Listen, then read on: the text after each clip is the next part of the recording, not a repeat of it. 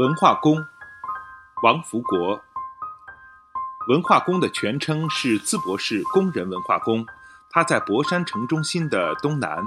从我们家到文化宫有两条路径，一条是出门向西，再拐到新建五路，如抄近道，穿过南关村的一半，就到了文化宫的正门了；另一条是出门向东，南拐进入龙泉寺街，爬上一个坡。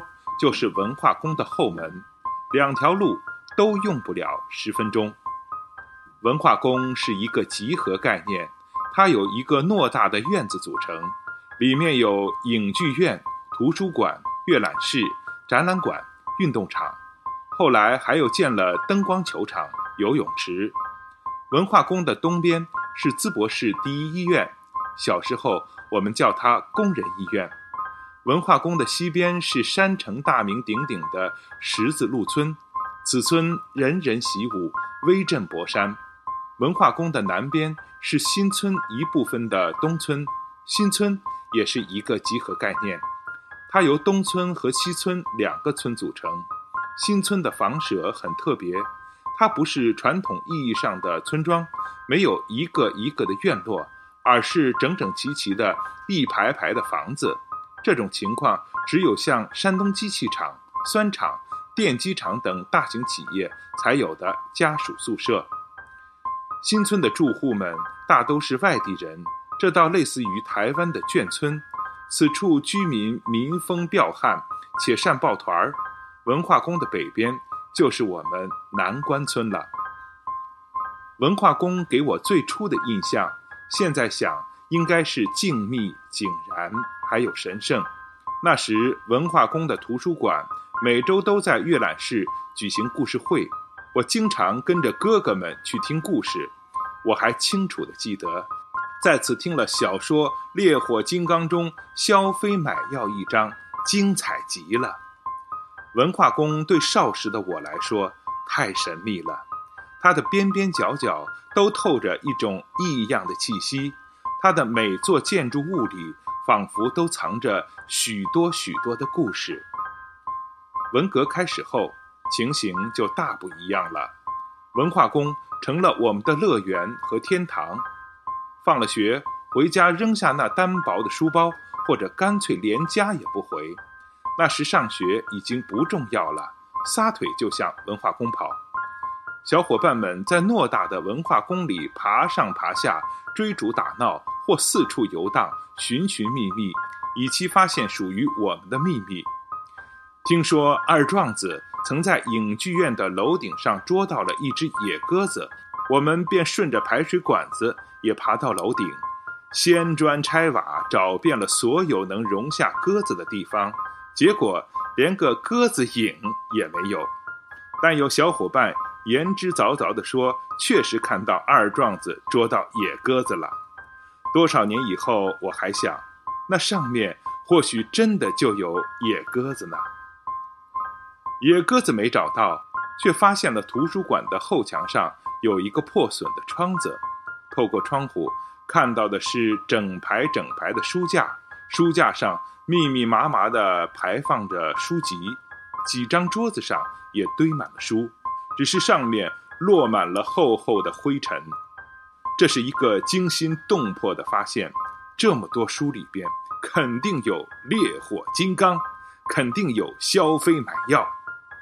于是，在一个月黑风高、伸手不见五指的晚上，大多数惊险小说都是这样开头的：与几个小伙伴带着家里用来买粮食的布袋子，博山人叫洋面布袋，战战兢兢、哆哆嗦嗦地爬进了图书馆。心要跳出来似的，惊恐万状，哪里还顾得上什么烈火金刚？慌乱地装满布袋，落荒而逃。若干年后，我知道了，窃书不叫偷。那时文化宫的影剧院还正常播放电影，上映的不外乎《小兵张嘎》《地道战》《地雷战》《南征北战》等有数的几部片子，票价五分。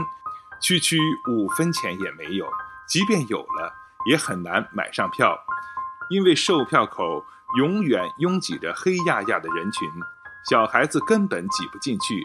常常有人买上了票，却挤掉了帽子，挤掉了鞋子，由此也经常引发战事。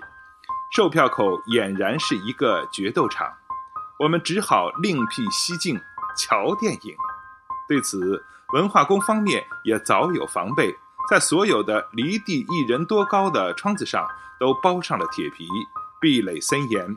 但早有人在铁皮上凿出了许多小孔。于是电影开演后，小伙伴们便来到窗下叠成罗汉，小孔离地面高低不一，低的叠两人就能瞧见，高的就得叠三个人了。最上边的身子紧紧贴在窗子上，一只眼睛对着小孔瞧进去，几人轮流瞧。最吃力的是下边的人，实在坚持不住了，就吆喝。而上面瞧的正是精彩的时候，就说：“再等等。”这时瞧得正起劲儿，文化宫驱赶的人来了，下边的一抽身子，上边的人便纷纷跌落下来，四散逃去。那时的孩子身子骨结实，那么高的地方跌下来，常常是毫发无损。灯光球场也是一个热闹的去处，那时有重大的篮球赛事。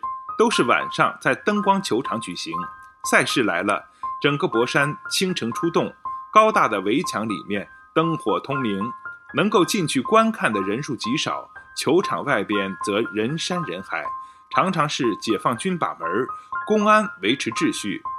随着球场里边此起彼伏的裁判员的哨声，观众的欢呼声传出，外边的人群更加躁动不安。有人冒险爬上高墙跳江下去，但十有八九被公安擒住，再押送出来。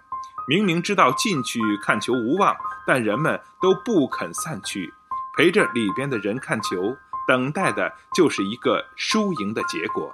现在想在外边等待，或许也是一种更好的享受。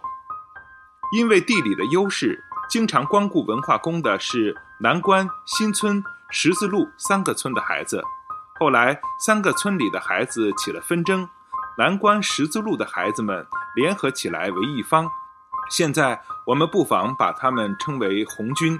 新村的孩子独为一方，我们姑且把他们叫蓝军。先是两军互相堵截，封锁住两军进出的路线，最后主战场又摆在了文化宫。红军用运动场上砖和水泥砌成的三面大雨露墙为屏障，蓝军则以灯光球场的高墙做依托，双方用碎石块当武器，演出了一场激烈的战争。红蓝双方的小伙伴们像今天的志愿者们一样，争先恐后，积极参与其中。我记得当时蓝军有个小子，平头，穿一件白衬衫，袖子挽着。机智、灵活、勇敢，左右手扔石块，既远且准。我们红军都惧他三分。这场战事进行了将近三年，差不多顶一个解放战争了。我到现在仍然坚定地认为，一个连男孩子都不会打架的民族，是一个悲哀的民族。少时的打架，培养的是勇敢，激发的是血性和豪气。那时孩子们打架，即便是打破了头，回家绝不说；有受了伤，回家诉说，由大人领着找上门来的，则被人笑话，被人看不起。文化宫还在上演着故事，只是时代不同，故事的内容又不一样了。作者王福国，博山人，自由职业者。喜欢读书写作。